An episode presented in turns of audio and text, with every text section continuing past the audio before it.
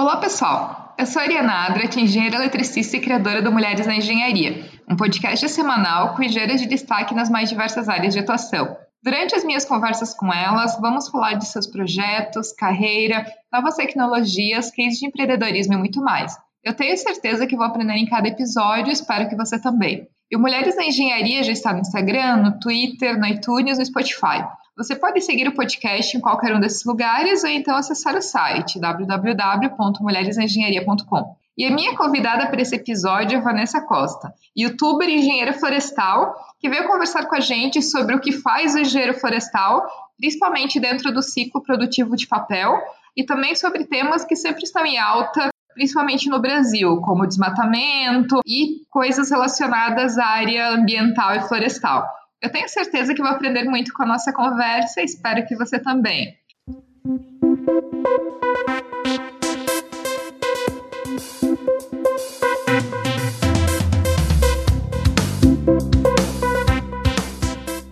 Vanessa, seja bem-vinda ao podcast Mulheres da Engenharia para a gente conhecer um pouco de ti e saber do que que é, o que, que fazem engenheiros florestais, o, da onde vivem, do que, que se alimentam e como que é o dia a dia desses seres que até agora ainda não tinham passado aqui pelo podcast. Então seja muito bem-vinda. Muito obrigada! E que prazer ter a Florestal participando aqui do podcast. É, até para gente aproveitar o início aqui, até é, recomendando é, um canal que eu acho que vale muito a pena. É, na verdade, a tua participação aqui ela chegou através é, de uma indicação da Gabriela Bailas, que tem o canal no YouTube, o Física e Afins, no Instagram é a Bibi Bailas. É, como também eu sei que a Gabriela é uma super ouvinte aqui do podcast, também eu quero aproveitar para agradecer é, tanto a ti, né, pela presença, mas também pela Gabriela, pela super indicação e também deixar dica para quem ainda não conhece Física e Afins, corre lá no YouTube também é, para conhecer e assistir os vídeos dela, que vale super a pena. E também, continuando é, aqui até para a gente te conhecer um pouco melhor, eu acho que a questão da engenharia florestal ela é muito é, legal, porque, assim, primeiro que eu acho que, de maneira geral, ninguém sabe a diferença entre engenharia florestal e engenharia ambiental. E outra coisa que normalmente eu acho que se associa engenharia florestal como aquela engenharia que não precisa fazer conta, o pessoal vai lá, abraça a árvore e tá tudo ótimo, assim. É, nunca teve uma aula de cálculo na faculdade, né? Então, Conta pra gente, é, primeiro, como é que tu foi parar na engenharia florestal e também é, se é verdade essa história de que engenharia florestal não faz conta, de que é tudo mais fácil, que é uma engenharia mais tranquila do que as outras engenharias. Eu acho que não é verdade, mas enfim, a gente quer saber de ti como que é essa história. Eita! né, engenheiro florestal tem um problema que o pessoal só lê a floresta e esquece da engenharia na frente. Mas indo ali pro início, quando eu estava ali no segundo grau, eu era muito fã de biologia, principalmente dessa parte de plantas, e eu não curtia muito matemática, veja só você e eu resolvi que eu não ia fugir da matemática. Eu ia ir para uma área que juntasse as duas. Que eu queria me acertar com a matemática e queria curtir a minha parte ali de botânica, que eu gostava da biologia. E aí, pesquisando, eu descobri o curso de engenharia florestal. E aí, tentei o vestibular para Universidade Estadual de Santa Catarina e aí passei. E aí, então, eu entrei no curso de engenharia florestal da UDESC. E aí, quando eu entrei no curso, eu não descobri que eu não tinha noção do que, que era um curso de engenharia florestal. Porque eu sabia que era relacionado a plantas, mas eu não tinha a noção do que, que era o mercado de trabalho, onde que atuava e o que, que era o curso em si. Então, Gente, sinto informar que engenharia florestal tem cálculo que não é fácil, viu? Então não adianta achar que você vai para engenharia florestal e vai fugir da matemática, porque somos uma engenharia como todas as outras.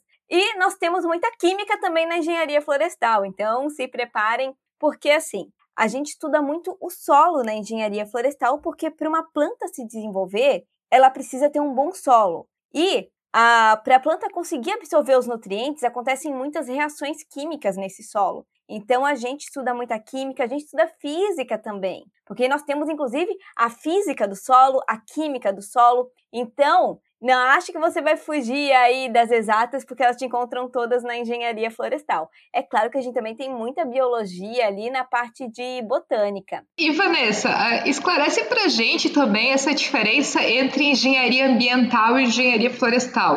Porque assim, eu admito que para mim, que sou da elétrica, é, se eu tiver que explicar a diferença entre as duas, eu vou dar uma patinada assim na explicação. Então, é, qual que é a diferença, assim, do que, que se alimentam os engenheiros florestais e do que, que se alimentam os engenheiros ambientais? Essa é uma confusão muito comum, inclusive hoje no meu Twitter me marcaram como engenheira ambiental e eu não ligo, eu sei que é uma confusão porque as duas áreas remetem ao meio ambiente. Mas o engenheiro florestal, ele lida literalmente com florestas. Então, a gente é que vai lidar diretamente com recursos hídricos, tudo que envolve uma floresta a gente lida. Estuda muita árvore, porque a árvore é a matéria-prima mesmo que a gente trabalha. O engenheiro florestal, por exemplo, ele pode trabalhar em um parque ecológico cuidando da, da floresta como um gestor de um parque ambiental. E o engenheiro ambiental, ele também trabalha na parte de produção de florestas, porque as pessoas não associam que elas consomem produtos de floresta, que é uma coisa que eu sempre bato nessa tecla. As pessoas não associam que papel higiênico, papel branco, papelão, o seu móvel de madeira, é a sua porta de madeira veio de uma floresta. E dentro dessa floresta tem todo um cálculo para você, tem todo um planejamento para você ter essa floresta. Então, tudo isso passa aí pelas mãos de um engenheiro florestal. A gente também atua com um licenciamento ambiental, porque é, você não pode cortar uma floresta, mesmo que ela seja sua, sem uma licença ambiental.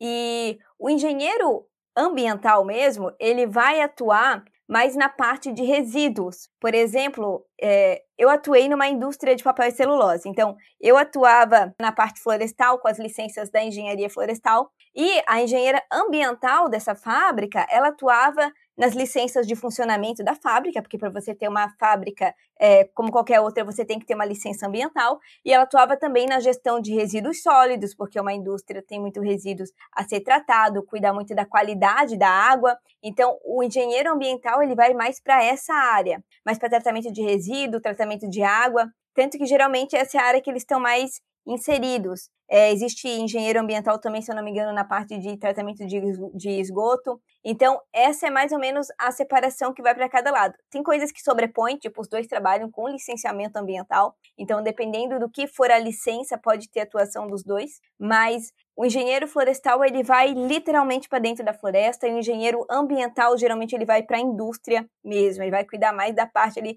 de resíduos da indústria. E Vanessa, até entrando no, no que tu comentou da tua experiência na indústria de papel e celulose, que eu acho que é uma discussão bem interessante e um conhecimento legal para quem não conhece muito como que é o processo de produção de papel e celulose, que é um produto que todo mundo utiliza né, todo dia, todos os dias no seu dia a dia. Eu acho que é interessante saber da onde as coisas vêm. E para a indústria de papel e celulose, essas indústrias elas realmente elas têm que construir florestas, né? Elas têm que cultivar florestas porque elas precisam disso basicamente como matéria-prima, né? E são áreas de florestas grandes.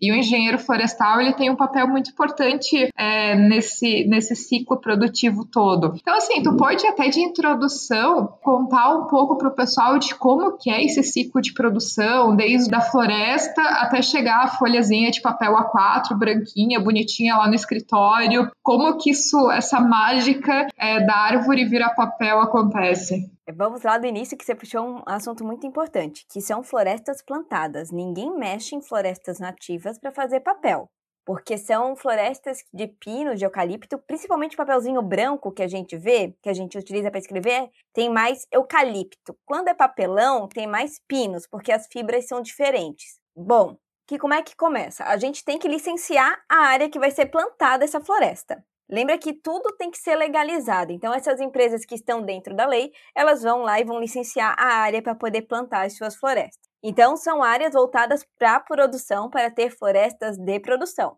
Toda área que você tem uma floresta plantada, existe algo chamado reserva legal. Então, se você tiver, por exemplo, na Mata Atlântica, é, Mata Atlântica, eu acho que só Acho que só a Amazônia que é diferente, que é 80%, mas no resto é 20%. É uma área que você tem que deixar preservada dentro da sua propriedade. Então, por exemplo, aqui em Santa Catarina, que está dentro da, da Mata Atlântica, 20% da sua área ela tem que ser preservada. Então, aí o resto você pode utilizar para produção se não tiver nenhuma área de preservação permanente. Aí, então, vamos entrar na sua floresta de produção. Você licenciou, então agora você vai plantar. Bom, nesse processo todo tem engenheiro florestal. A gente vai cuidar o que? Antes de plantar, a gente tem tem o melhoramento genético. As indústrias florestais, elas são muito fortes em melhoramento genético. O que, que é o melhoramento genético? É você cruzar os melhores indivíduos para você ter cada vez mais árvores de melhor qualidade. Você fez lá o seu melhoramento genético, a empresa que eu trabalhava, acho que já tinha um melhoramento de 50 anos em cima disso. E aí você vai e você planta. O engenheiro florestal dá também desse plantio, porque não se planta de qualquer jeito tem que ver como é que está esse solo. Porque tem que ver se não tem que corrigir. A gente acabou de comentar dos processos químicos que tem na engenharia florestal que a gente tem que estudar. Então a gente vê se tem que fazer alguma correção nesse solo, se tem que fazer alguma adubação, se o pH do solo está bom, se está muito ácido, se está muito básico, porque tem plantas que são muito sensíveis. Então a gente vai plantar essa floresta. O engenheiro florestal ele vai planejar quando que a gente vai cortar essa floresta. E tá, plantei minha floresta, agora é só esperar e chegar a cortar? Não, porque uma floresta está exposta a várias coisas. Por exemplo, a pragas. Uma das maiores pragas que a gente tem, que as pessoas não imaginam, é formigas, as formigas cortadeiras. Tem, teve um plantio que um plantio onde eu trabalhava que perdeu 40% das mudas. Porque elas comeram todas as folhinhas. E aí, mudinha sem folhinha, ela não consegue se desenvolver. Então teve que replantar tudo de novo. Então você tem que estar tá monitorando aquela área por causa de pragas florestais e também doenças da própria planta que pode ter. O engenheiro florestal ele tem, vai fazer os cálculos para ver qual é a melhor época para você colher essa floresta. Chegamos lá na época de corte dessa floresta. Você vai ter que planejar as estradas. Você tem que vai ter que limpar as estradas para poder tirar essa madeira de lá, porque as pessoas não pensam em todo o planejamento que tem uma floresta, então você vai ter que pensar nos tratores e motosserras. As pessoas se assustam quando a gente fala em, moto, em tratores e motosserras, mas tudo isso faz parte de uma colheita de uma árvore, afinal, né, a árvore ela exige que sejam equipamentos bem potentes. Então a gente vai ter que planejar. Se eu vou colocar um trator, eu tenho que planejar qual é a melhor forma que eu vou inserir esse trator dentro da floresta, porque um trator ele causa impacto ambiental. Só que tem forma de inserir esse trator na floresta de que ele não agrida tanto. Por exemplo, que, que, qual é o dano de um trator? É compactação do solo. Se você compacta muito o solo, as plantas não conseguem crescer. Então, a gente tem técnicas ali de tentar causar o mínimo de impacto protegendo esse solo para que ele consiga depois cumprir todo o seu papel. Então a gente vai lá com os tratores é, de corte, geralmente, geralmente é trator indústria de papel, porque é, você faz corte raso. O que, que é o corte raso? É quando a gente corta a floresta inteira de uma vez só. Existem outros tipos de corte na engenharia florestal, porque a indústria de móveis vai ser um cuidado totalmente diferente com essa madeira. Já não vai ser um cuidado igual esse que eu estou falando, que a gente vai cuidar e vai cortar tudo de uma vez. A indústria de móveis vai ser um outro cuidado que o engenheiro florestal vai ter que ter. Eu já explico porque a, a, indústria de papel ela é um pouquinho mais leve os cuidados com a floresta, porque a gente, por exemplo, não tem que se preocupar com nó na madeira. Quem vende madeira para móveis, ninguém quer comprar uma madeira que tem nó. E como é que se tira um nó de uma madeira? Serrando os galinhos quando eles estão nascendo. Então, quem o engenheiro florestal que vai cuidar de uma floresta que é para móveis, por exemplo, tem que cuidar lá de tempos em tempos serrar os galinhos, para as árvores não ficarem com aquelas marcas grandes de nó que ninguém quer comprar. Então, por isso que tem que ter um engenheiro florestal para direcionar a produção para o que, que o cliente quer. Estamos cortando a floresta. A gente vai ter tratores que vão cortar essas florestas e vão descascar essa árvore, porque a casca ela não serve para a indústria de papel e celulose. E aí essas cascas elas podem servir para outras coisas, como por exemplo, até para gerar energia dentro da própria indústria. O trabalho do engenheiro florestal, ele vai até geralmente o pátio da fábrica de papel e celulose. Então, a gente vai até o ponto que a gente leva as toras lá pro pátio da fábrica e lá tem um equipamento chamado picador que vai transformar essas madeiras em cavaco. É transformar elas em. Vai triturar essas madeiras, deixar elas bem, bem, bem pequenininhas. Mas aí, é, ainda ficando um pouco na floresta, antes de chegar ainda no, na, na, fábrica que vai transformar essas, essa madeira em, em, nesses cavacos e tudo mais e seguir o ciclo, até algumas curiosidades que tu poderia comentar, por exemplo, é quanto tempo mais ou menos leva uma é uma árvore até o ponto de corte. E assim, eu sempre penso que as, a, o corte ele é feito, mas fica parte de raiz, né, é da árvore. O que, que, é feito? Porque, em teoria, ali tu não conseguiria plantar uma nova mudinha naquele mesmo espaço, né? Então, como que é feito isso? Por exemplo, é feito intercalado? É arrancado essa parte? Como que, na verdade, assim funciona? Que normalmente são florestas de pinos e eucaliptos. Então, tem diferenças também entre essas duas. E por que exatamente essas duas árvores? Assim, o que, que elas têm de características que tornam elas boas árvores para a produção de papel? Tá, vamos por partes. Bom, a, a idade que se corta, por exemplo, uma árvore de eucalipto é de 7 anos. Acho que pinos ali pode chegar uns 12, 16 anos, elas são utilizadas por causa das fibras delas. E são fibras diferentes, por isso que dependendo do seu papel, você vai ter mais quantidade de uma fibra do que de outra. Como eu comentei no papel branco, a gente vai ter mais fibra de eucalipto e, por exemplo, já em papelão vai ter mais de pinos. Quando a gente corta a floresta, vai ficar os troncos. Então, o que, que a gente faz? A gente não vai desmatar. Lembra que é só uma área fixa que a gente vai utilizar. A gente vai plantar entre linhas. Então você vai plantar no meio das árvores que você cortou. E esses troncos que ficaram, que vai ficar o tronco, a gente não vai mexer nesses troncos, eles vão apodrecendo com o tempo. Dependendo do como for a região, eles arrancam o tronco mesmo com, com trator, mas é bem difícil. Geralmente é no espaço das duas árvores que foram cortadas, que a gente chama que vai ser o plantio nas entrelinhas. É, eucalipto, a gente diz que ele tem uma rebrota. Você corta e ele cresce de novo. Então você não vai replantar ele, você vai esperar ele rebrotar que é o que já não acontece com o pinus, que é uma gimnosperma. Você vai ter que realmente plantar o pinus de novo. Que aí são características de plantas diferentes. E, Vanessa, outro ponto também que eu achei interessante que tu comentou foi com relação ao melhoramento genético né, das árvores. E eu acho que a gente acaba pensando, quem não é da área, muito mais na questão de melhoramento genético de animais, por exemplo, de rebanhos. Vai querer, por exemplo, é, vacas que produzem mais leite, de fazer o cruzamento com vacas que já produzem bastante leite. É, como que é feito é, mais ou menos o melhoramento genético das árvores e normalmente quais as características que se busca nesse melhoramento genético? E como que, por exemplo, é feito depois? É feito mudas? Como que isso funciona de uma maneira mais prática? Prática, até de curiosidade geral. Sim, o que a gente vai fazer é cruzar os melhores organismos. O que, que, são os melhores dentro da engenharia florestal? Você quer uma árvore que ela cresça rápido, porque, como dá para perceber, por exemplo, o eucalipto, você vai demorar sete anos para cortar ele. É um tempo razoável. Então, você quer uma árvore que cada vez você consiga cortar mais rápido, com uma boa quantidade e qualidade de madeira. Você quer uma madeira que seja mais resistente a pragas. E você quer uma madeira que, de preferência, venha sem defeitos. Então você vai cada vez cruzando os organismos que tenham mais essas características. Então você vai realmente fazendo uma seleção dos organismos que você quer, com as qualidades que você quer. Vai chegar em um ponto que já, muitas empresas florestais, inclusive, já atingiram, que é um ponto que já está ótimo as coisas. É claro que sempre tem como melhorar, mas eles já estão em um ponto bom, estão sempre estudando. É claro, melhorar todo mundo quer, todo mundo quer cada vez mais cedo ter uma árvore de melhor qualidade, né, com uma boa quantidade de madeira. E o que, que eles fazem? Em vez em quando, todo mundo acha que o pessoal vai lá, vai plantar a sementinha da árvore e vai nascer uma árvore. Mas nem sempre é assim. De vez em quando eles já pegam um organismo que já tá bom e eles replicam, eles pegam algumas partes e botam pra, pra nascer mesmo. Então, nem sempre é uma sementinha que você planta lá. Em vez em quando é um clone mesmo. É a mesma planta que foi replicada várias vezes que você tem em plantio.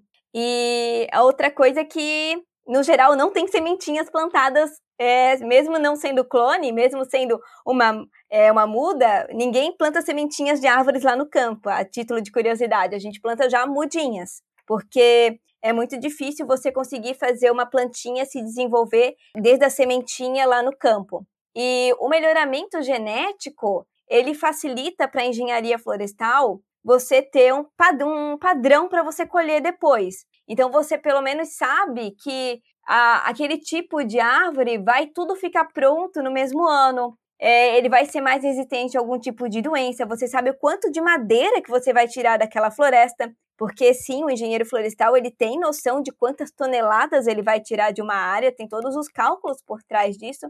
E uma, uma das coisas que o pessoal se preocupa muito com quando é clones, porque clones é literalmente um igual ao outro, que é com doenças, né? Se pegar a doença em um, vai pegar doenças no plantio inteiro. Mas ao mesmo tempo, as empresas elas já se previnem para essas árvores serem cada vez mais resistentes a doenças também. E eu acho que até nesse, nesse ponto de é, ter as árvores todas iguais, né? Sejam, por exemplo, clones ou que seja, é, eu fico imaginando até que talvez até para as florestas de madeira, de móveis, isso seja até mais importante, porque, por exemplo, a indústria de papel vai pegar essa madeira e basicamente vai picotar essa madeira, né? Mas para a indústria de móveis, até o próprio diâmetro da árvore acaba sendo bem mais importante, porque vai ser basicamente a, a largura das tábuas e da madeira que vai ser utilizado para os móveis, né? Então, eu acho que até esse tipo de, de controle acaba sendo até mais, mais importante, até um pouco mais rígido.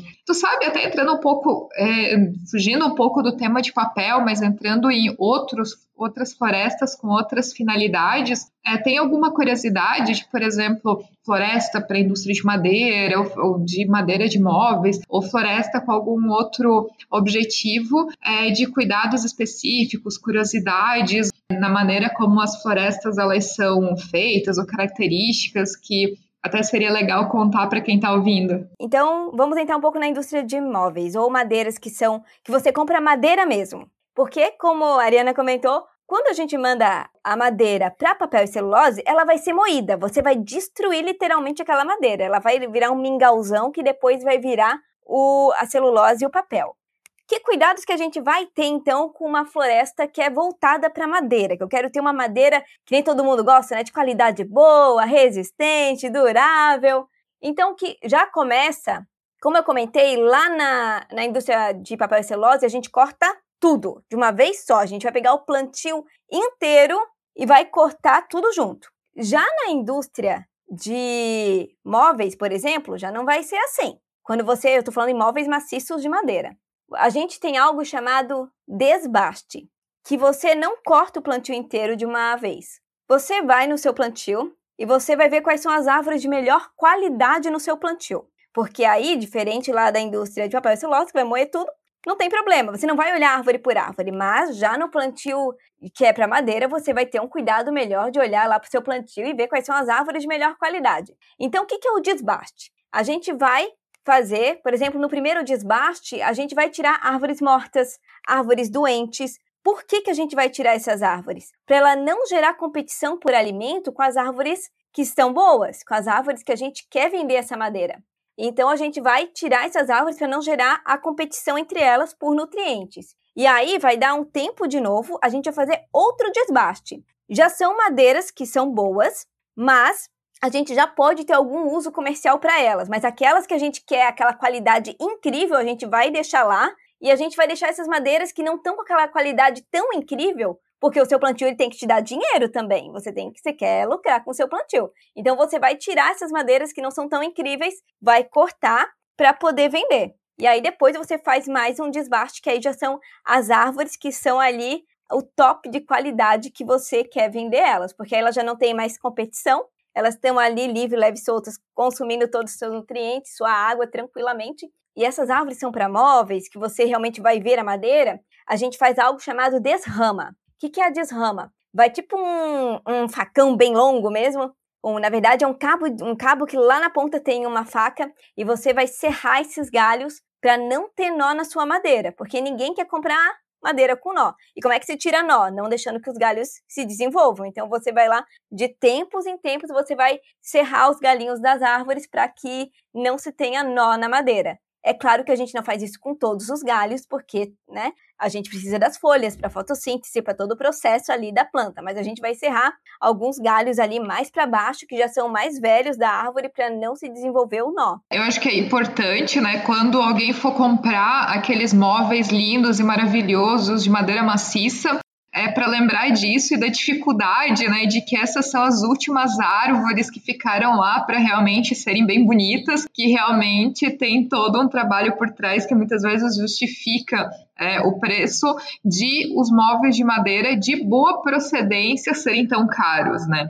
Porque tem todo um, um toda uma logística de é, de produção dessa madeira que não é muito fácil. E claro, as primeiras madeiras acabam acabam se tornando é, madeiras de um pouco menos menor qualidade, mas que acaba tendo mercado também, mas é bem interessante.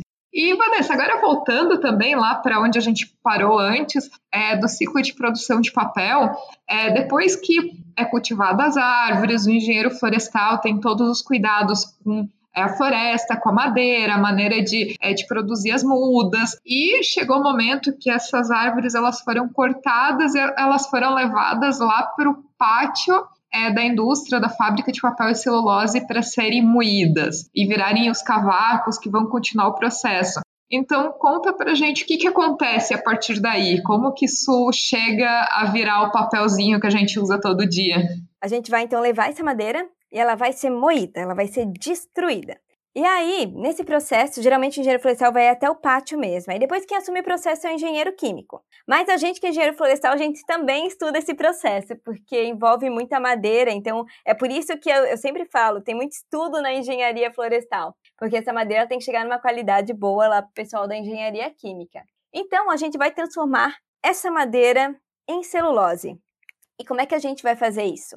A gente tem que separar essas fibras. Então a gente vai colocar ela dentro de um digestor, essas, esses cavacos de madeira, e lá vai fazer tipo um sopão. A gente vai meio que cozinhar essa madeira e vai virar um sopão mesmo. Eu não sei descrever para vocês, que é, é a única imagem que me vem na cabeça quando eu via o que, que era o, o, digestor ali dos cavacos. Mas o sopão muito do fedido, né? Então, assim, quem já teve a oportunidade de entrar numa fábrica de papel e celulose, é, eu recomendo levar um grampo de roupa para colocar no nariz, porque essa sopa ali que a Vanessa tá comentando, assim, nossa, ainda bem que a gente não consegue reproduzir o cheiro aqui no podcast, porque não é uma boa experiência, não. Gente, realmente, o cheiro de celulose é muito, muito forte. A Ariana deu bem a dica aí, porque realmente é um cheiro que você não vai esquecer.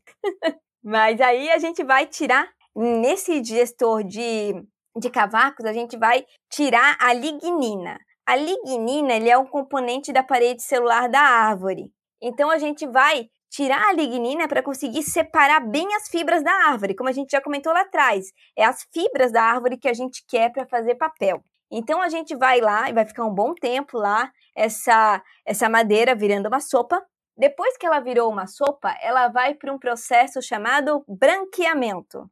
E é literalmente o que você está pensando. A gente vai clarear esse papel, porque aqui qual é a cor da madeira? É marrom, então a gente quer o quê? O papel clarinho que você usa no seu dia a dia. É importante lembrar que ali na celulose vai ter todo um procedimento químico que eu não vou me aprofundar, e aqui no branqueamento também, aqui mesmo tem muito processo químico que vai acontecer para esse papel, para essa celulose começar a clarear, porque aqui ainda não temos papel. Por enquanto aqui só temos uma maçaroca.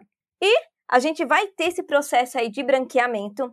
E como dá para ver, é uma sopa, então o negócio ainda é muito úmido. Acho que quando ele vai pro branqueamento, ele perde um pouquinho de água, mas ele ainda é muito, muito viscoso. Então, depois disso que a gente já, ele já foi transformado em celulose, já foi branqueado, então ele vai para uma mesa plana, onde vai ter uns rolos que vai amassar para poder tirar a água e também vai ter uns vapor quente para poder secar, para ele ficar mais ou menos nesse é, nessa aparência de papel que a gente conhece. E lá no final, a gente vai ter, porque esse papel ele vai começar bem úmido, bem grosso, com uma, uma massinha, e no final ele vai sair realmente lembrando papel, porque ao longo de toda essa mesa vai ter rolos, vai ter vapor que vai secando esse papel e vai deixando ele mais fininho, e lá no final vai ter uma bobina que vai enrolar todo esse papel e aí vai mandar para as fábricas que vão fazer o, o que precisam. É, não sai um papel exatamente pronto Quer dizer, para alguma coisa até serve esse papel, mas geralmente ele vai para a indústria para ser mais refinado aí, para ser vendido para o público. eu simplifiquei bastante, porque tem uns processos ali que eu acho que é importante mesmo, é um engenheiro químico explicar todos os processos que tem ali dentro. Mas é basicamente isso. E, gente, eu já tive numa expedição de bobinas e é, um, é, é dá um medo, viu? É, são bobinas que pesam toneladas e eu fui uma vez na expedição e não quis mais voltar, não. Porque é, é umas coisas gigantes. Eu não sei se vocês têm noção do que é uma bobina que sai de uma fábrica de papel. É um negócio enorme. E eu acho também aqui, é, dentro disso que tu falou, do processo tanto da floresta quanto do processo de produção do papel, a gente comentar também um pouco com relação ao desmatamento. Porque, assim, é um tema que está muito em alta, principalmente no Brasil, nos últimos meses, enfim, toda a discussão é por causa de Amazônia. E assim, volta e meia esse assunto, ele às vezes dá uma esfriada, acaba voltando para a pauta novamente. Então, assim, é um, é, é um tema que, de certa forma, está sempre presente, né? Muito se fala sobre desmatamento, mas sem muito o conhecimento, né? Ou muitas vezes é muito no achismo e fake news. Então, assim, é, parar de usar papel vai salvar a Amazônia? O que, que é realmente o desmatamento da Amazônia? Como que o governo até tenta controlar isso, ou tenta. Como que são feitos, assim, uma curiosidade, até se tu puder comentar, como é que são feitas as medições, né? Que eles, é, os órgãos do governo, por exemplo, eles conseguem chegar lá nos percentuais de desmatamento que acontecem todos os anos, né? Então, assim, comenta um pouco desse, desse tema relacionado ao desmatamento e se vale a gente parar de usar papel de agora em diante para salvar a Amazônia. Não, né? Isso é uma confusão que realmente rolou muito, porque tem muita gente, tem muita gente repetindo um discurso que foi falado, né? Que se utilizar vai parar de usar papel para salvar a Amazônia. Não, gente, seu papel, o seu papel, na verdade, tem, tem mais chance de ser corretinho do que o seu móvel. Se tem alguma coisa sua que pode estar tá desmatando a Amazônia, é o seu móvel, não o seu papel. E porque assim, gente, essas madeiras que estão sendo tiradas da Amazônia são madeiras de maior qualidade são madeiras de, inclusive madeiras de lei, que a gente chama, né? Que são madeiras que têm uma qualidade ótima, excelente, que são duráveis, todas aquelas qualidades que todo mundo quer numa madeira. Então, são madeiras que você não vai destruir elas para fazer papel. E nenhuma empresa de papel e celulose quer se meter nessa roubada, para ser bem honesta, de pegar madeira ali da Amazônia de forma ilegal, porque geralmente é, empresas de papel e celulose, elas são inclusive certificadas com selo de garantia de origem. Até a gente pode comentar mais para frente sobre isso.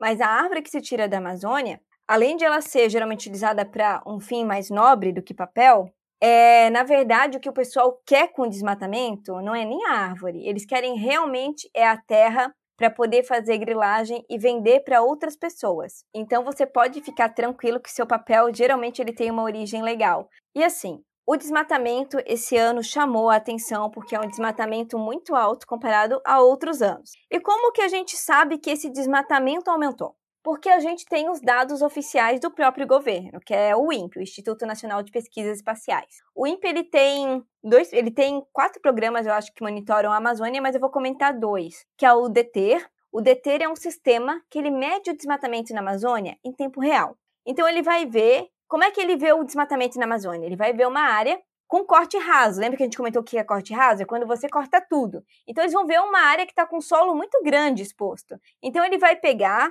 vai mandar esse dado para o IBAMA e falar assim: Ô IBAMA, olha, a gente viu uma área aqui que, olha, está bem grande. Esse desmatamento ele é legal ou ele é ilegal? Porque você pode ter uma licença e fazer tudo dentro da lei. E aí o IBAMA vai avisar se esse desmatamento ele é legal ou não. Então a função é do IBAMA ir lá e ver ou buscar nos seus próprios dados, cruzar os dados e ver se aquele desmatamento é legal ou não.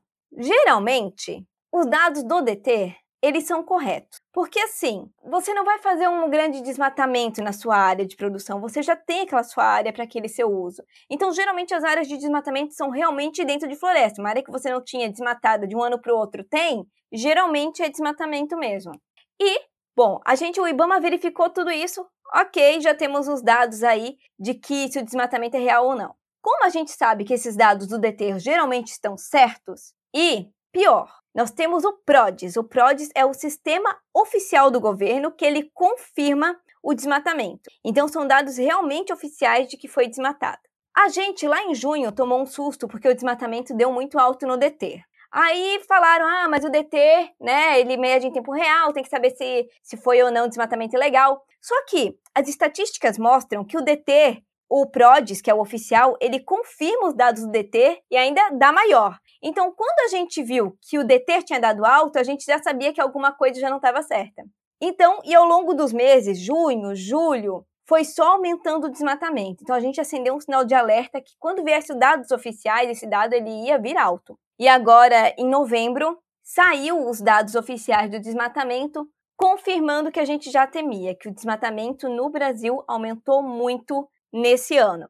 E como que se mede um desmatamento? Como é que o DETER mede o desmatamento? Como é que o PRODES mede? Imagem de satélite. É o satélite que vai mostrar se o desmatamento aumentou ou não. E muitas pessoas vieram questionar: ah, mas é um satélite brasileiro, não sei o quê. Na verdade, se um dos satélites que se utiliza é um satélite da NASA. Então, assim, que é o Landsat. Então, realmente a gente teve aí um aumento de desmatamento. Esse desmatamento ele foi medido por um sistema oficial do governo. Então, realmente a gente está aí passando por um problema sério na Amazônia. E a gente comenta muito da Amazônia porque esse sistema de monitoramento do INPE, ele só tem para a Amazônia e para o Cerrado, a gente não tem para todos os biomas. Se eu não me engano, agora eles estão para tentar implantar algo em todos os biomas, o que é muito importante, porque o Brasil ele tem vários biomas. Nós temos Pampa, Caatinga, Cerrado, Mata Atlântica, é, Pantanal, e nós, temos que, e nós temos que cuidar de todos eles. Então é muito importante que se amplie esse monitoramento para a gente ter um saber a realidade também dos outros biomas brasileiros. Um ponto que tu comentou é até com relação é, à certificação, né?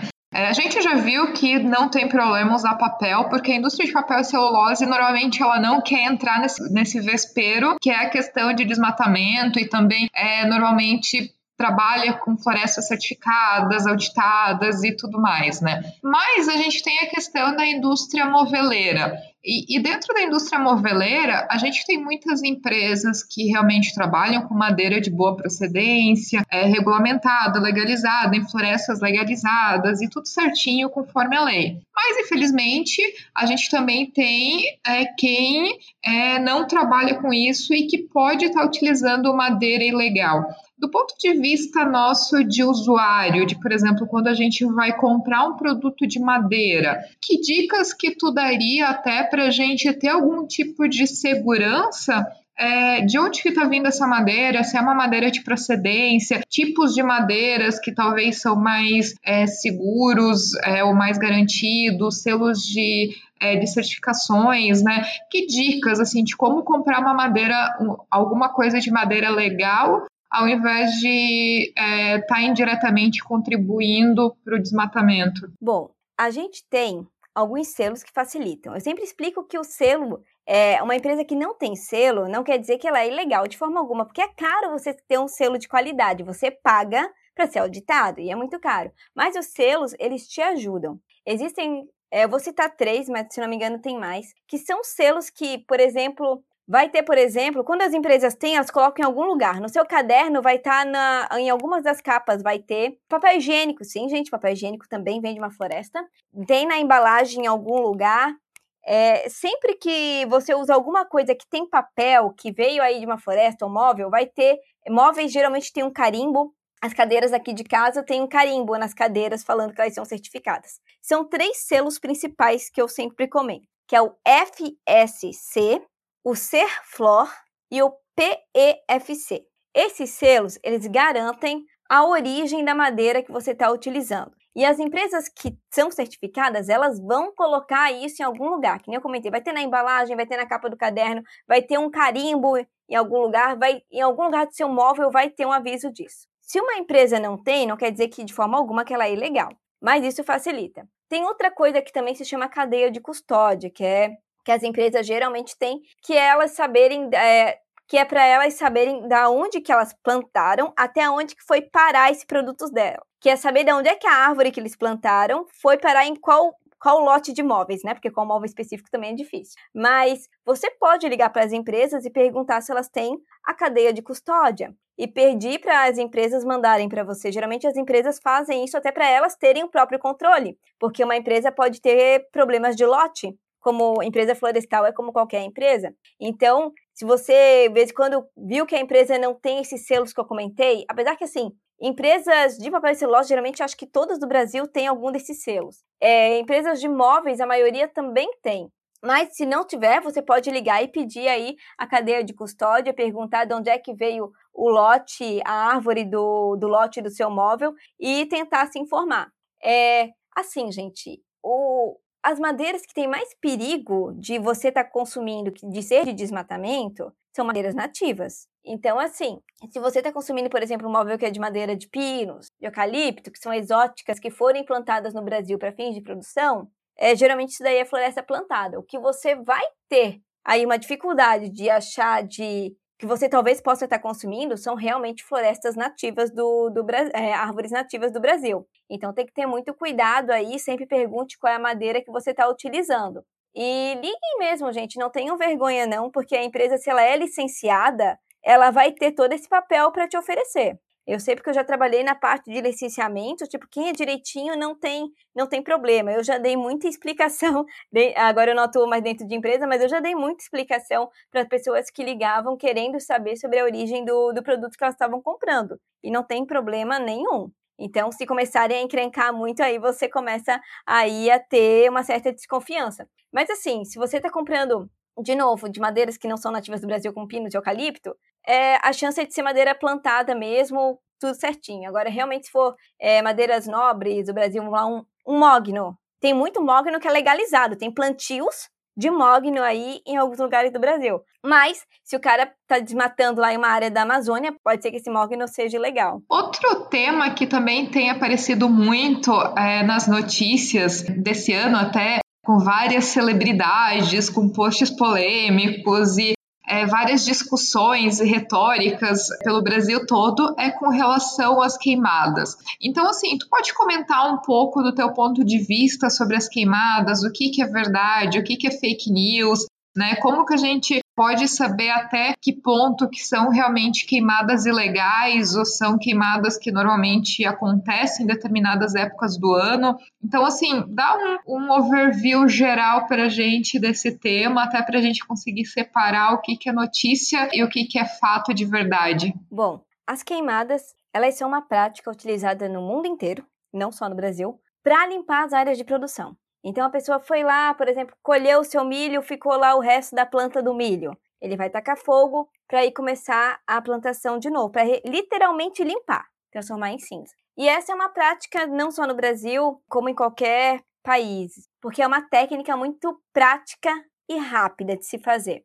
Só que é, essas queimadas, elas também são utilizadas de forma errada. Para você fazer uma queimada, você tem que ter uma licença ambiental, porque a queimada, na verdade, ela tem um nome mais bonito, ela se chama queima controlada. Que, se não for bem feita, vira a famosa queima descontrolada, né? O incêndio florestal. O incêndio florestal é quando o fogo ele sai da área da pessoa e ele atinge literalmente uma floresta em pé. As queimadas, elas também são utilizadas por desmatadores. Lembra que a gente comentou sobre tirar madeiras de qualidade da floresta? Quando a gente comentou que o que, que eles fazem? que, que acontece lá na Amazônia? Eles vão lá, passam um correntão, vão com a motosserra também e tiram toda a vegetação que tem naquela região. E aí eles vão pegar a árvore de melhor valor econômico e vão pegar e utilizar para venda. Ah, o resto das árvores, outras plantas que eles não vão utilizar, eles vão esperar secar. Secar é só deixar mesmo no sol, porque, né, ali naquela região que não falta é sol, e eles vão deixar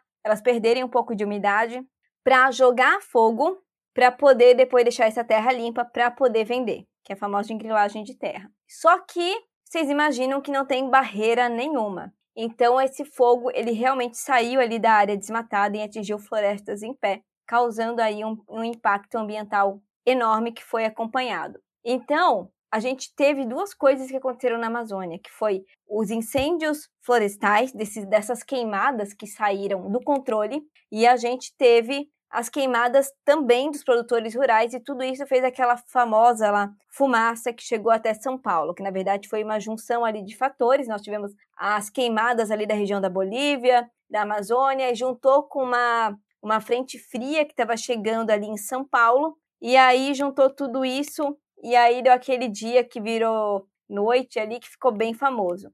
As queimadas, elas realmente é, foi algo que chamou a atenção no mundo inteiro pela quantidade e também porque, assim, é, muitas pessoas vieram falar comigo que, ah, mas são incêndios naturais, são incêndios espontâneos. Eu sempre explico que não tem isso na Amazônia. Os incêndios naturais na natureza, para quem não sabe, eles acontecem através de raios. Nós temos um bioma no Brasil que é relacionado ao fogo, que é o, que é o cerrado.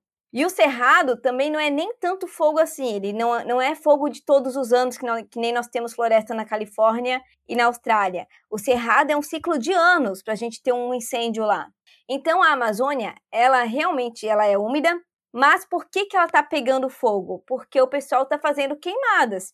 E a gente também está tendo um problema por causa do aquecimento global, mudanças climáticas, que a Amazônia ela está ficando cada vez mais seca. E além de ela ficar cada vez mais seca, o período de chuva na Amazônia ele está chegando cada vez mais tarde. Então, tudo isso facilitou aí que as queimadas atingissem as áreas de florestas nativas. Então, a gente teve aí na Amazônia, resumindo tudo, foram as queimadas feitas, as queimadas feitas por agricultores, produtores rurais, as queimadas feitas pelos grileiros, e essas queimadas fugiram em alguns lugares do controle e viraram incêndios florestais.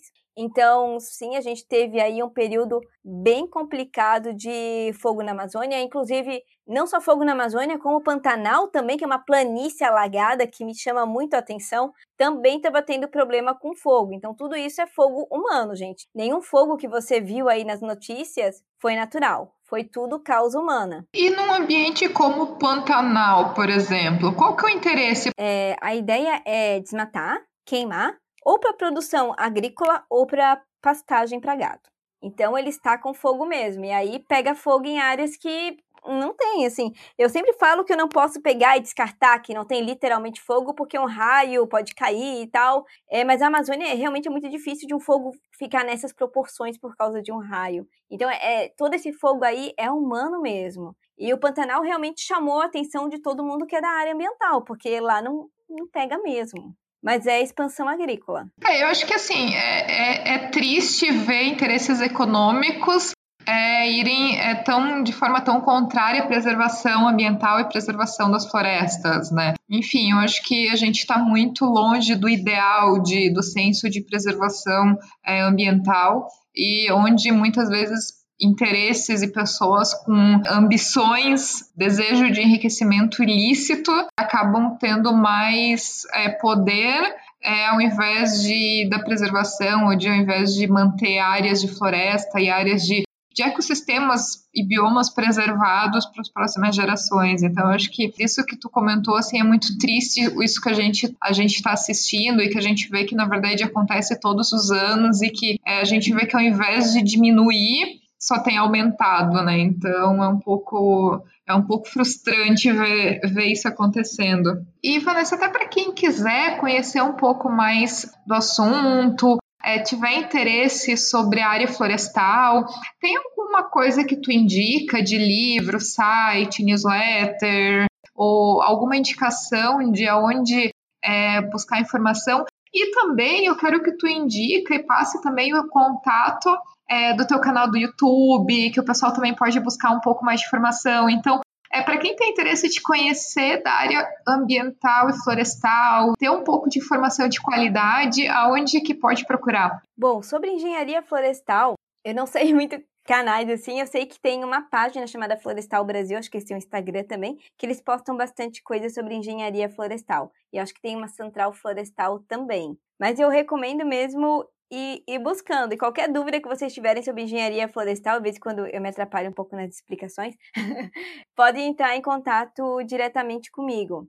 É, para quem quiser me achar nas redes sociais, eu tenho um canal no YouTube chamado Versada by Vani Costa, que é um canal voltado para divulgação científica na área ambiental, e lá eu falo também bastante de engenharia florestal. Dá para me encontrar também no Instagram, que é vanicosta10, e lá no Twitter, que também é vanicosta10. E lá eu estou à disposição para tirar dúvidas, para conversar, porque a engenharia florestal eu acho que ela é uma área um pouquinho diferente. Eu recebo muitas dúvidas de pessoas que querem entrar na engenharia florestal, confundem com a engenharia ambiental, ou que querem entrar, mas não têm a mínima ideia de qual, qual que vai ser a atuação. Então, pode vir conversar comigo que eu ajudo aí nas suas dúvidas. E, Vanessa, até para a gente finalizar o episódio aqui, que tá muito bom, e se deixar a gente fica mais uma hora papeando, é, eu queria que tu deixasse uma mensagem final para os nossos ouvintes aqui do podcast. O espaço é teu. Bom, em primeiro lugar, eu quero agradecer a Ariana por ter feito o convite e a Bibi Bailas por ter feito a ponte, porque a Bibi foi maravilhosa. Bom, eu quero em primeiro lugar, falar, gente, da importância aí da parte ambiental, que vocês se informem, que busquem informações de qualidade, porque tem muitas notícias complicadas saindo aí da área ambiental, mas a área ambiental tem coisas muito lindas, tem coisas muito legais, e a, a própria parte de indústria florestal é muito interessante. Então, busquem informações, busquem conhecimento, se informem, sempre duvide aí de coisas que saem, que tem uma origem aí que não é muito confiável, vão atrás de pessoas da ciência para conseguir aí ter uma visão mais ampla e mais tranquila do que está acontecendo. E eu sempre falo, questionem, não é errado de forma alguma você questionar. Vá atrás, questione, pergunte mesmo, não fique com a dúvida. O que a gente mais rebate aqui na área ambiental, eu principalmente, são afirmações que de vez em quando até vem de pessoas de alto escalão, né? Então, corra atrás de conhecimento, pergunte, vai atrás, não tenha vergonha, porque eu acho que o mais feio é ficar com a dúvida. Então, se informe aí, porque a gente luta todo dia aí contra a desinformação. Vanessa, adorei a tua participação aqui no podcast. É, amei. Se pudesse, a gente ficaria mais duas horas aqui conversando, porque eu acho que tem muita coisa, muita curiosidade. Eu também faria mais um milhão de perguntas. Mas, enfim, é, acho que é isso. Deixar um, um gostinho de quero mais para o pessoal te procurar e entrar em contato e também fazer mais perguntas diretamente para ti. Então, adorei, muito obrigada pela participação aqui. Muito obrigada, viu? E se você que está ouvindo tiver algum comentário, crítica ou sugestão, só enviar o um e-mail para ariana@mulheresengenharia.com ou então acessar o nosso site www.mulheresengenharia.com e deixar o seu comentário. E se você gostou desse episódio, ficaria muito feliz se puder compartilhar com outras pessoas que podem gostar também. Um abraço e até o próximo episódio.